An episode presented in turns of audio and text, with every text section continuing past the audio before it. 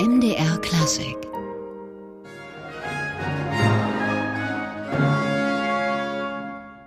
Na, das kann man doch wirklich prächtige Musik nennen. Musik von einem Bach-Zeitgenossen, dessen Namen, na ja, wir eigentlich nicht mehr so richtig auf dem Zettel haben. Johann Peter Kellner. Aber dem werden wir uns in dieser Stunde noch widmen, denn wir sind heute im MDR Klassikgespräch mit Bernhard Klapproth, dem Leiter von Cantus und Capella Thuringia, die wir hier gerade gehört haben. Und außerdem ist er Professor für Cembalo, Klavichord, Kammerklavier, historische Orgel und Generalbass und auch noch Direktor des Instituts für alte Musik an der Hochschule für Musik Franz Liszt in Weimar. Dort haben wir ihn zum Gespräch getroffen.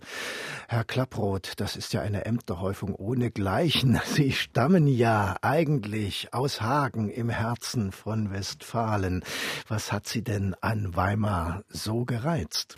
Ja, als ich 1994 hier hinkam nach Weimar, war natürlich das hier sozusagen sichtbar.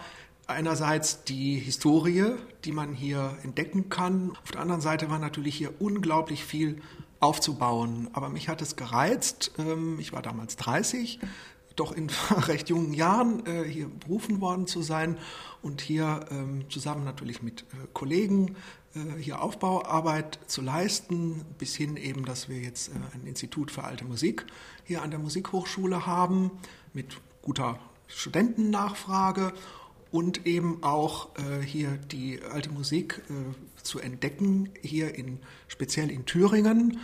Hier in Thüringen ist ja eine unglaublich große Dichte was die Hofkapellen damals anging, was die Kirchenmusik anging, inklusive Adjuvanten, dann die städtischen Kantoreien.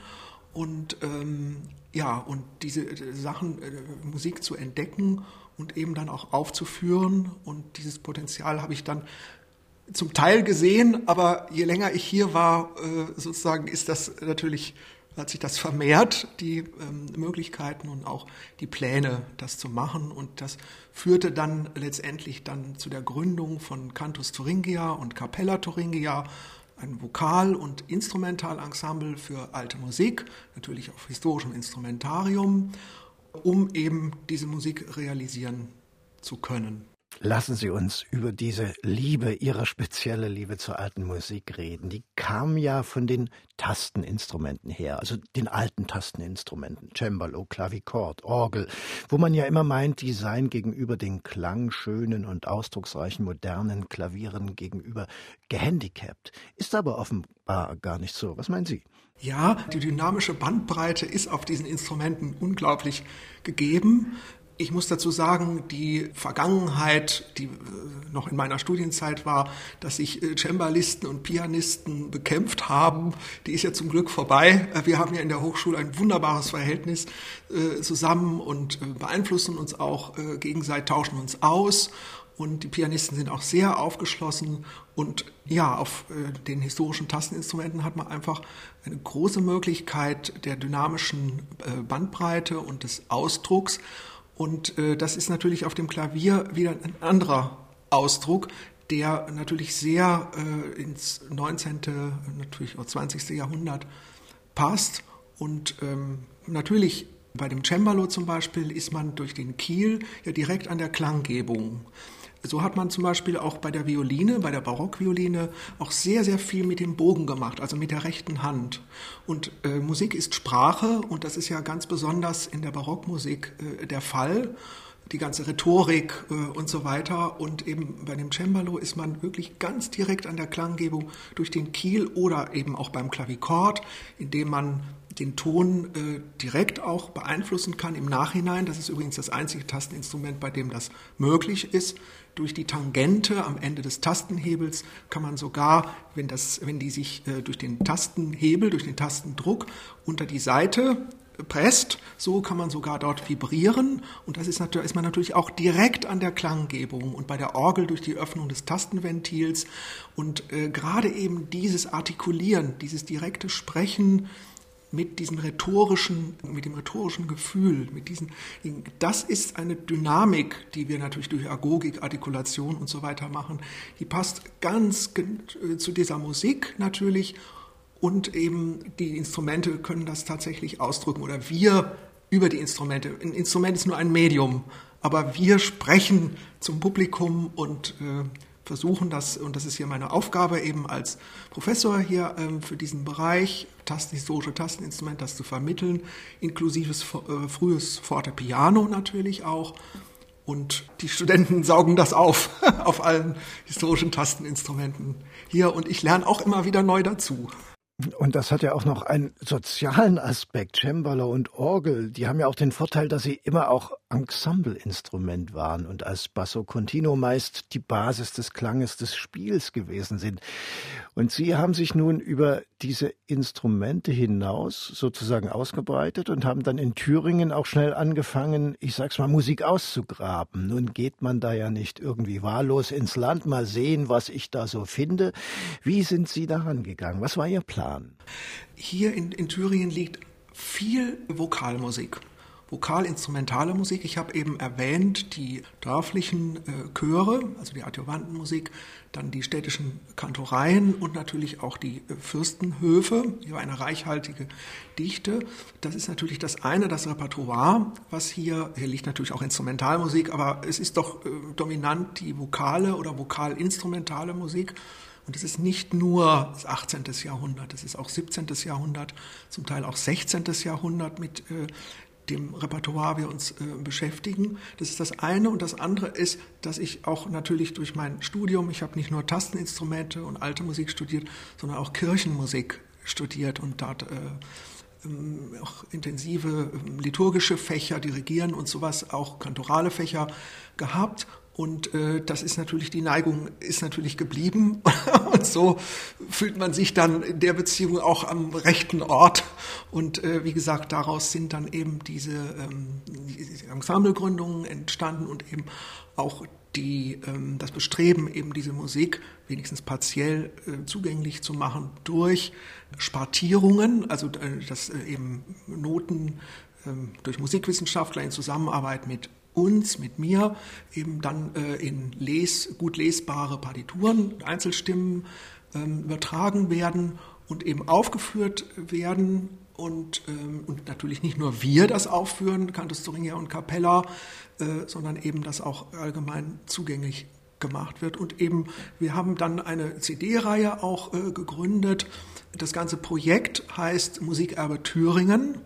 Ähm, mittlerweile gibt es dort auch, gibt's auch einen Verein, der ähm, agil ist und ähm, die, das ganze Projekt und die CD-Reihe heißt eben auch Musikerbe Thüringen und da sind auch sind mehrere CDs erschienen dann äh, mit Musik thüringischer Meister, die wir finden wirklich sich lohnt aufzuführen, zu hören und zu studieren. Ja, und einer, den Sie erst unlängst eingespielt haben, ist der vorhin schon erwähnte und gehörte Johann Peter Kellner. Und den hören wir jetzt nochmal mit Ehre sei Gott in der Höhe, passenderweise zur Weihnachtszeit.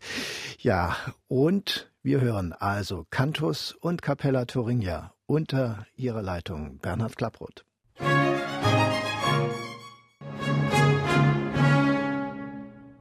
So klingt sie also die Musik dieses fast in Vergessenheit geratenen Johann Peter Kellner, eine Generation jünger als Johann Sebastian Bach, auch Thüringer.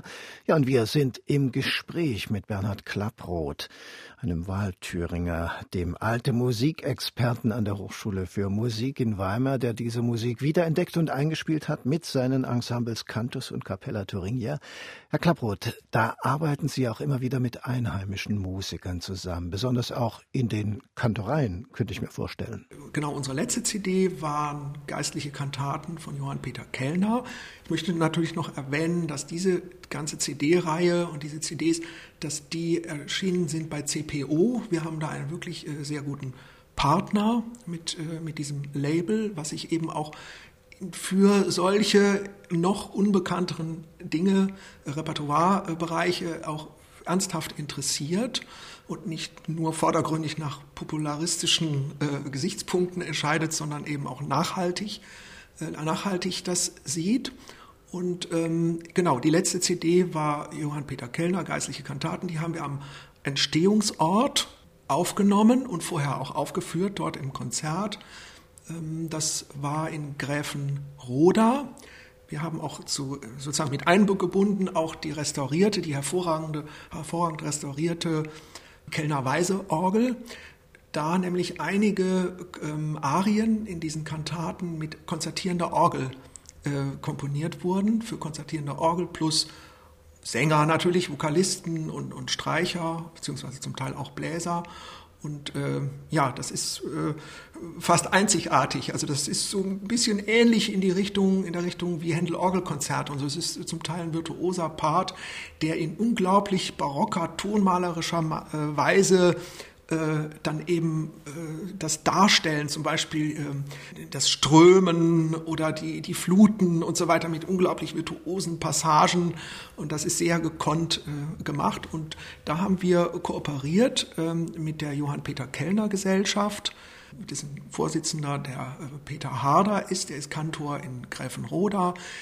Peter Harder hat diese Kantaten spartiert. Es sind nicht mehr so viele Kantaten überhaupt äh, überliefert, aber ähm, er hat das äh, spartiert in, dann auch in Zusammenarbeit in der Schlussphase mit mir, wo ich das auch nochmal durchgeschaut habe. Vier Augen sehen mehr natürlich.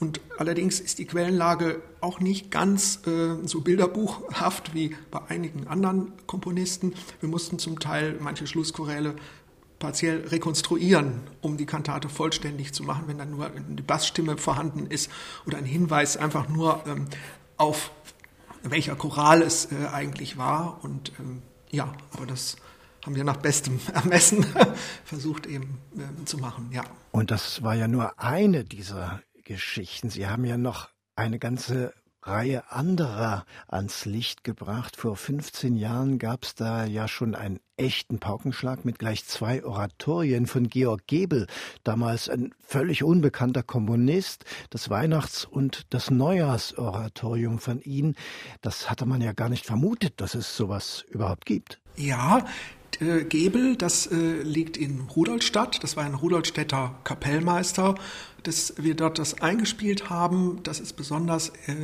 Stiftung Kloster Michaelstein zu verdanken, die das damals sogar initiiert haben.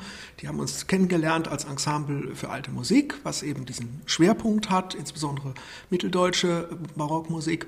Und äh, ja, das ist eben aus dieser Kooperation entstanden, sowohl wie es oft ist, natürlich ein Konzert und dann etwas später das auf CD einzuspielen. Ja, das sind großartige Stücke und interessant. Äh, es ist eine ähnliche Besetzung wie im Weihnachtsoratorium von Bach. Und ja, dadurch, dass das eben bekannt wurde, eben durch die, dadurch, dass wir das eingespielt haben und danach äh, durch Michael Stein, da war ich auch beteiligt an dieser Edition, beim Ortus Musikverlag dann ein, ähm, eine Edition erschienen ist, wurde das auch, wie ich das mitbekommen habe, auch schon öfter aufgeführt, ähm, vielleicht auch man kann es auch sicherlich immer aufführen in Kombination mit ein, zwei Kantaten aus dem Weihnachtsoratorium von Bach. Das tut dem Gebel, denke ich, jetzt keinen Abbruch, äh, so, weil das steht einfach für sich. Nämlich äh, diese Musik von Gebel ist, man merkt das schon, äh, er hat, ist ja, hat ja ein bisschen später gelebt. Natürlich haben die sich auch noch überschnitten, aber es geht zum Teil schon in etwas galante Schreibweise hinein. Also es ist so zwischen Barock und äh, Empfindsamkeit. So, das ähm, ist auch ganz interessant und einzigartig. Da freut man sich natürlich, wenn man sowas entdeckt. Hätten Sie eigentlich erwartet, dass Sie bei Ihren Forschungsreisen und Arbeiten sowas finden? Also, dass wir so viel und so interessante äh, Dinge finden, war mir anfangs nicht in dieser Dimension bewusst. Äh, schon einiges, aber naja, man lernt dazu und umso besser dass es so rum ist, dass man immer wieder Neues entdeckt und der Reichtum sich äh, auftut, sozusagen, und dass sozusagen der Appetit wächst mit dem Essen. Es wäre ja schade, wenn es umgekehrt ist, wenn man vorher Appetit hat und dann mit dem Essen der Appetit vergeht. spricht dann nicht sehr für, für das Essen. Aber in der Musik ist es tatsächlich hier genau umgekehrt. Ja, ja, Essen und Zubereiten. Die Speisekarte spricht das Ausgraben ist ja das eine, aber dann geht es ja auch noch darum, diese ausgegrabenen Dinge aufzuführen, Einspielungen zu erledigen. Und Sie haben mit Cantus und Capella Turingia zwei wirklich hochkarätige Ensemble am Start. Wie war da sozusagen das Auswahlverfahren? Wer darf da eigentlich mitmachen? Ja, also das äh, Ensemble ist kein Telefonorchester, dass man mal schaut, wen man da nimmt und äh, ja, der ist noch frei und der. Natürlich äh, ist es keine Kantorei, die jede Woche probt, sondern es sind doch relativ ähm, die gleichen Personen, gleichen Kollegen, Kolleginnen, Kollegen, die dort zusammen wirken. Und dadurch, dass wir zum Beispiel auch, wir haben mal in einem Konzert, das war allerdings etwas sehr olympisch, aber wir haben es doch gerne gemacht, da haben wir mehrmals hintereinander zum Beispiel alle Bach-Motetten aufgeführt, also Johann Sebastian Bach-Motetten, nur mit acht Sängern, Violone und ich an der Orgel. Und äh, dadurch, dass wir, oder sowas wie äh, Schütz, äh, Heinrich Schütz, musikalische Exequien und auch Musik äh, Ende des 16. Jahrhunderts, dadurch, dass wir nicht nur 18. Jahrhundert aufführen und proben, sondern auch im Konsort uns fühlen, so im 17. und besonders auch 16. Jahrhundert. Dadurch haben wir ähm, eine möchte ich mal sagen, das beeinflusst unsere Herangehensweise auch an die Musik des 18. Jahrhunderts. Es ist natürlich einmal, dass, der, dass wir darauf achten, dass der Vokal- und äh, Instrumentalklang wirklich sehr, sehr homogen klingt, natürlich aber homogen aus der Idee dieses vokalen Musizierens des 17. und 16. Jahrhunderts äh, heraus und dann eben, äh, wenn man das von dieser Warte aus sieht, von früher auf neuer geht, dann entdeckt man vielleicht auch noch mehr die neuen Dinge der Rhetorik, der Figurenlehre und so weiter, die sich dann im 18. Jahrhundert auftut. Und ähm, also insofern ähm, ist es, sind das sind alles Spezialisten im Bereich der alten Musik. Und ähm, aber gleichzeitig musizieren wir sehr oft und auch eng miteinander und eben verschiedenste Repertoirebereiche, die wir dann gemeinsam entdecken und äh, ja und ich denke, ich meine, die Kollegen, Kolleginnen, die spielen natürlich auch bei den anderen Ensembles, das ist ganz klar, aber das ist ja auch das Interessante, dass doch jedes Ensemble doch wieder seinen eigenen Charakter hat, seinen eigenen Klang ausprägt, nicht besser oder schlechter, aber äh, ja, und das wird auch so empfunden von den Mitwirkenden, dass es äh, auch wieder was Eigenes hat, wenn man jetzt bei Cantus Thuringia oder Capella Thuringia mitwirkt. Und ich könnte mir vorstellen, es ist ja auch eine sehr reizvolle Geschichte. Es ist ja komplett unbekannte Musik. Und selbst für Experten, ja, eine Herausforderung. Wie lange dauert da eigentlich die Vorbereitung, wenn man so etwas einstudiert? Bevor wir überhaupt den ersten Ton äh, proben und die äh, natürlich die Instrumentalisten und, äh, und Sänger, Sängerinnen das Anfangen, also, also üben, vorbereiten natürlich und ich natürlich auch, ist natürlich bei solchen Neuentdeckungen eine unglaublich intensive Spartierungsarbeit und dann vergleichen wieder und dann wieder mit dem Manuskript vergleichen und dann in meiner eigenen Vorbereitung, die ja viel früher beginnt, logischerweise, äh, entdecke ich natürlich dann auch wieder eventuelle Divergenzen äh, zwischen Einzelstimmen, Partitur. Das ist natürlich auch manchmal, äh, ist natürlich wunderbar, wenn man beides hat. Äh, es macht es einfacher, aber auch schwieriger, weil das manchmal auch dann divergiert. Und äh, ja, und dann äh, beginnt natürlich, wenn man dann, wenn alles äh, vorhanden ist, äh, die gemeinsame Probenarbeit. Das ist dann immer eine Intensivprobenphase, die wir dann ähm, voranschieben. Ja, bis eben zur Aufführung. Und eben manchmal sind dann eben auch CD-Aufnahmen damit verbunden wie zuletzt beim Bachfest in Leipzig, wo wir eine Passion von Reinhard Kaiser aufgeführt haben, die 2006 entdeckt wurde von Frau Dr. Christine Blanken vom Bacharchiv in Leipzig. Und das, dieses äh, sehr bedeutende Werk, das hatten wir die Ehre, dass wir das 2010 erst aufführen durften und jetzt kürzlich aufgenommen bei CPO die dann, diese CD wird dann ähm, im Februar 2019 erscheinen. Da dürfen wir also darauf gespannt sein und wir werden diese Produktion dann natürlich auch vorstellen hier bei uns im Programm von MDR Klassik. Wir sind im Gespräch mit Bernhard Klapproth, Professor für alte Musik und historische Tasteninstrumente an der Hochschule für Musik in Weimar und Leiter von Capella und Cantus Thuringia. Und das, Herr Klapproth, impliziert ja, dass es hauptsächlich um Thüringer Musik geht. Nun haben Sie den Kaiser ja erwähnt, der stammt aus Teuchern im Burgenlandkreis. Das ist schon ein Stückchen weg von Thüringen. Und auf dem neuesten Album sind Sie in England unterwegs. Musik von Dowland, Tallis, Locke, Purcell. Im Oktober ist es, glaube ich, erschienen. Und da hören wir jetzt mal kurz rein. Oh.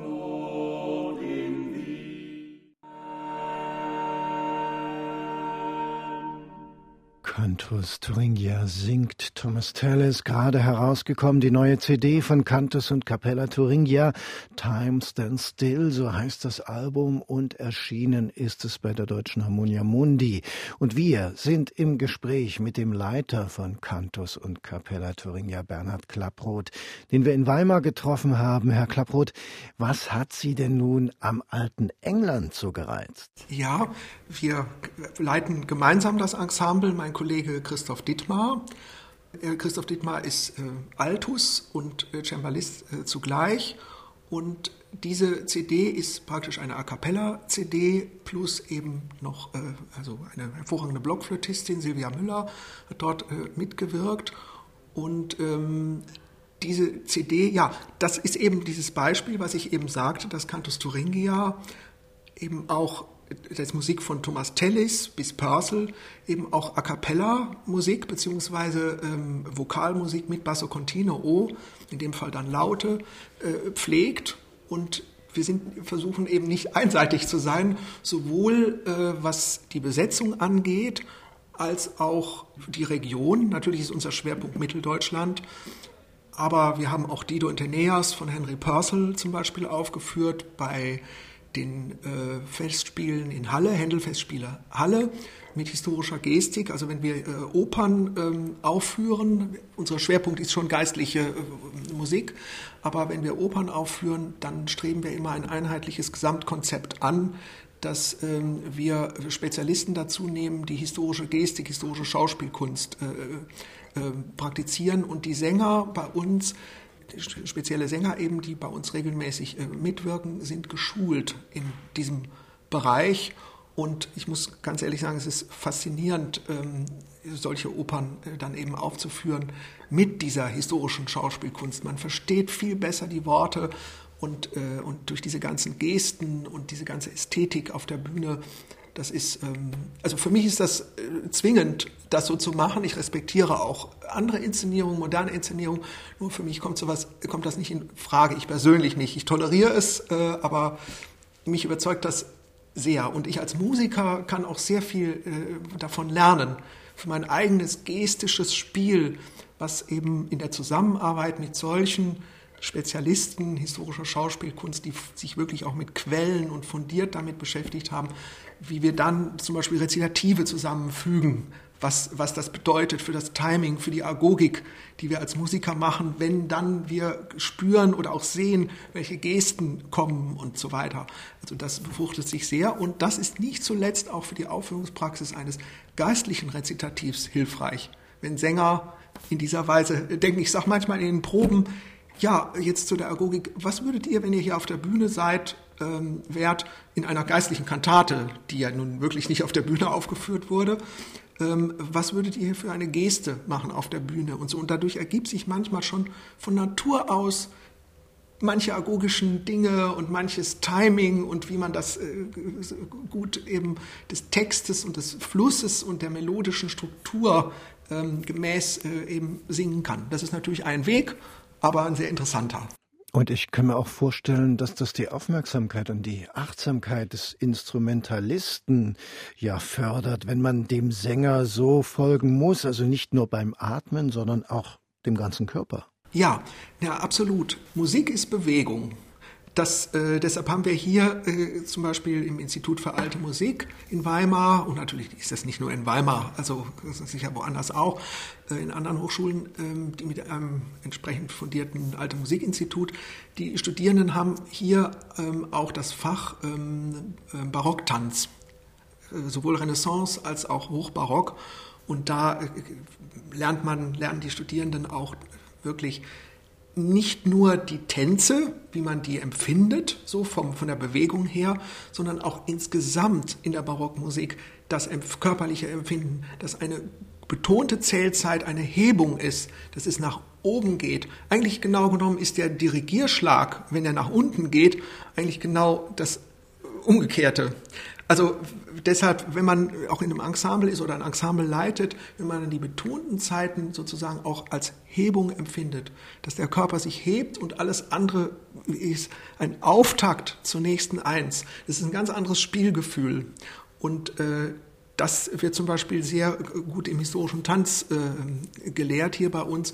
Und darauf kann man natürlich dann auch wieder aufbauen als Instrumentallehrer. So, und die Gestik auf der Bühne ist natürlich auch eine sehr organische Gestik, die auch ähm, durch die Bewegungen auch wirklich Richtung Richtungsspiel beim Musizieren erzeugt. Das lässt, ließe sich viel einfacher jetzt am Instrument demonstrieren, aber ich hoffe, ich habe das einigermaßen verständlich gemacht. Auf jeden Fall, auf jeden Fall. Kommen wir mal von der äh, zeitgenössischen Aufführungspraxis dieser alten Musik nochmal so zurück in die Musikgeschichte. Da fällt ja auf, dass es in Thüringen oder sagen wir mal aus Thüringen kommend so nochmal nach der unmittelbaren Bachzeit eine Art großes Leuchten der Musik gab. Kellner und Gebel hatten wir schon erwähnt. Und in diese Generation fällt ja auch der in Weimar geborene Karl Philipp Emanuel Bach.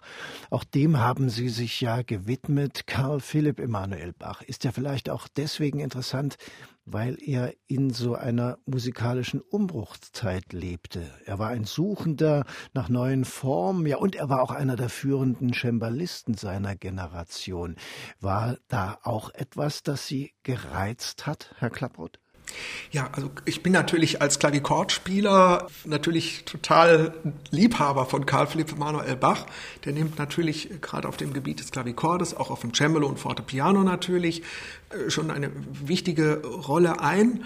Und äh, dieser Ausdruck, den Karl Philipp Emanuel Bach eben dem Klavikord abfordert und wofür das Klavikord einfach ein unglaubliches prädestiniertes, unglaublich prädestiniertes Instrument ist, ähm, das ist schon, das ist war bahnbrechend. Im, Im, Grunde genommen haben, ich habe kürzlich eine Veröffentlichung gemacht ähm, in den Michael Steiner Konferenzberichten, umfangreiche Veröffentlichung über vokale Aspekte beim Klavikordspiel und dargestellt anhand von Quellen des 18. Jahrhunderts, wo ich in äh, etwa 250 Fußnoten äh, Quellen dargestellt habe, die über das Klavikord und den Einfluss des Klavikordspiels gerade was vokales Spiel auf, äh, äh, angeht, auf andere Tasteninstrumente eben äh, darstellt.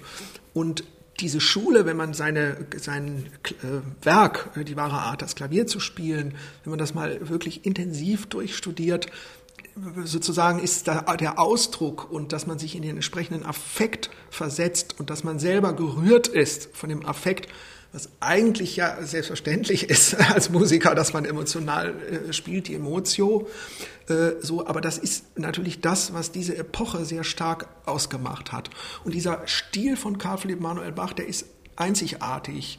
Diese, dieses, dieser empfindsame Stil ähm, in seinen Werken. Und wir haben vor, ähm, zwei, vor drei Jahren ist eine CD von Cantus Thuringia auch ähm, herausgekommen mit äh, Kantaten von Karl Philipp Emanuel Bach. Das haben wir ähm, zum 300. Geburtstag von Karl Philipp Emanuel Bach in der Thomaskirche, ähm, hatten wir die Ehre, das aufführen zu können. Das waren zwei Kantaten, die noch nie vorher aufgeführt wurden. Äh, ganz hervorragende Kantaten. Man fragt sich natürlich, naja, wieso wurden die zum letzten Mal aufgeführt unter Karl Philipp Emanuel Bachs Leitung? Aber das waren, ähm, die Frage lässt sich leicht beantworten, das waren Kantaten zu Pastoreneinführungen. Und so eine Pastoreneinführung von Pastor X oder Y, die findet halt nur einmal statt. Und dafür wurde diese, wurden diese umfangreichen Kantaten zweiteilig, äh, so 30, 40 Minuten lange Kantaten, wurden eben speziell für diesen Anlass äh, komponiert.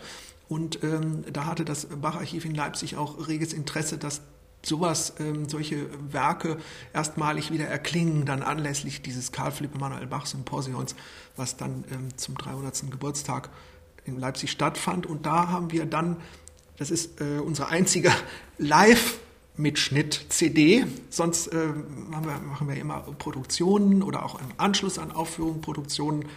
Ist ja häufig so üblich. Dann hat sich die Probenzeit rentiert auch noch mal mehr. Und das, das wurde dann eben, haben wir dann live aufgenommen äh, und da hatte CPO auch starkes Interesse dran.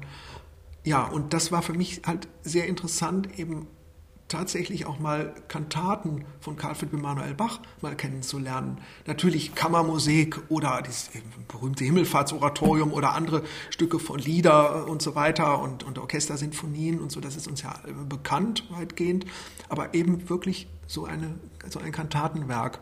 Und das ist ganz schön, dass man dann auch wiederum fürs Tastenspielen manchmal jetzt, seitdem ich das gemacht, gehört habe und, und aufgeführt habe, geprobt habe, ähm, aufgenommen habe, äh, höre ich manchmal, egal ob ich spiele oder ein, ein Student gerade eine, eine Karl Philipp Emanuel Bach Sonate am Klavichord oder Cembalo oder Fortepiano spielt, höre ich dann im Geiste, ach, das könnte ja äh, die und die Arie sein oder man könnte dann einen Text erfinden und so weiter. Schon hat man wieder einen anderen Zugang äh, dazu eben durch die parallele Mus äh, Beschäftigung mit Instrumental- und Vokalmusik. Ja, das tun wir doch jetzt auch nochmal und hören einfach mal rein in diesen empfindsamen Karl Philipp Emanuel Bach und ein wunderbares Solistenensemble mit Monika Mauch und Margot Eutzinger im Duett und die andere Seite bilden die Herren Mirko Ludwig und Guillaume Ulry. Ein kleiner Ausschnitt aus der Kantate Wer sich rühmen will, dein sanftes Wort der Gnade.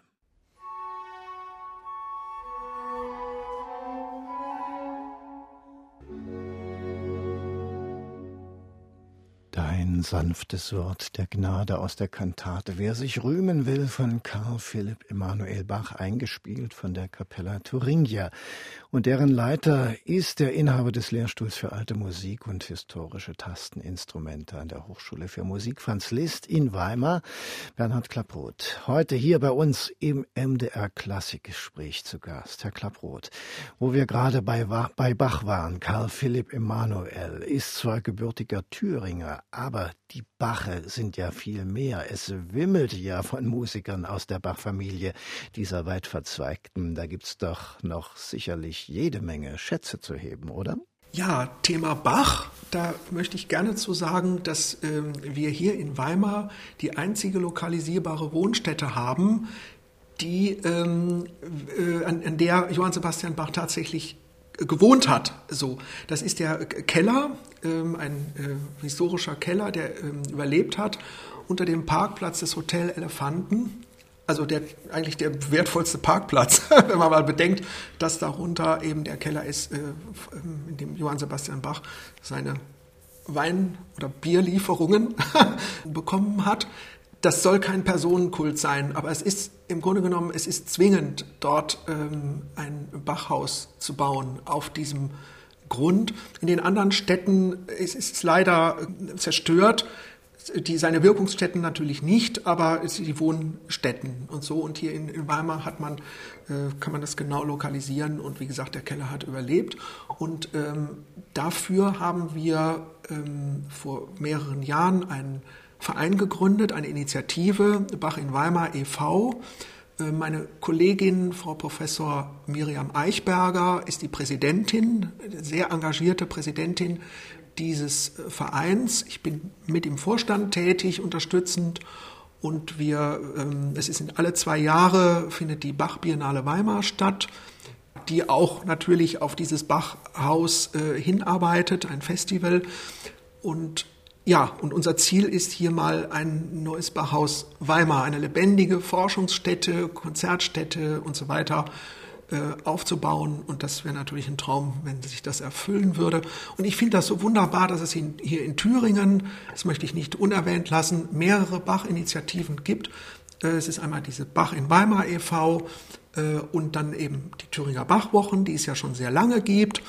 Ähm, da habe ich auch ein sehr gutes Verhältnis zu. Ich habe da manchmal bin ich da engagiert worden, eben auch als äh, Tastensolist, Klavichord, zuletzt Cembalo, englische Suiten habe ich dort gespielt und ähm, und das ist sehr schön, dass das so nebeneinander, zum Teil auch miteinander eben auch bestehen kann und wir arbeiten alle an Bach, jeder sozusagen auf seine Weise und äh, ja und Weimar ist eben da ein wunderbarer historischer Ort für. Naja, dann bleiben Sie mal dran am Parkplatzprojekt, dem Projekt Bachhaus Weimar, das da über dem historischen Keller entstehen könnte, wäre ja eine tolle Sache. Im MDR Klassikgespräch war heute Bernhard Klapproth, Professor für alte Musik und historische Tasteninstrumente an der Hochschule für Musik in Weimar und natürlich Mitgründer und Leiter der wunderbaren Ensembles, die sich da Cantus und Capella Thuringia nennen. MDR Klassik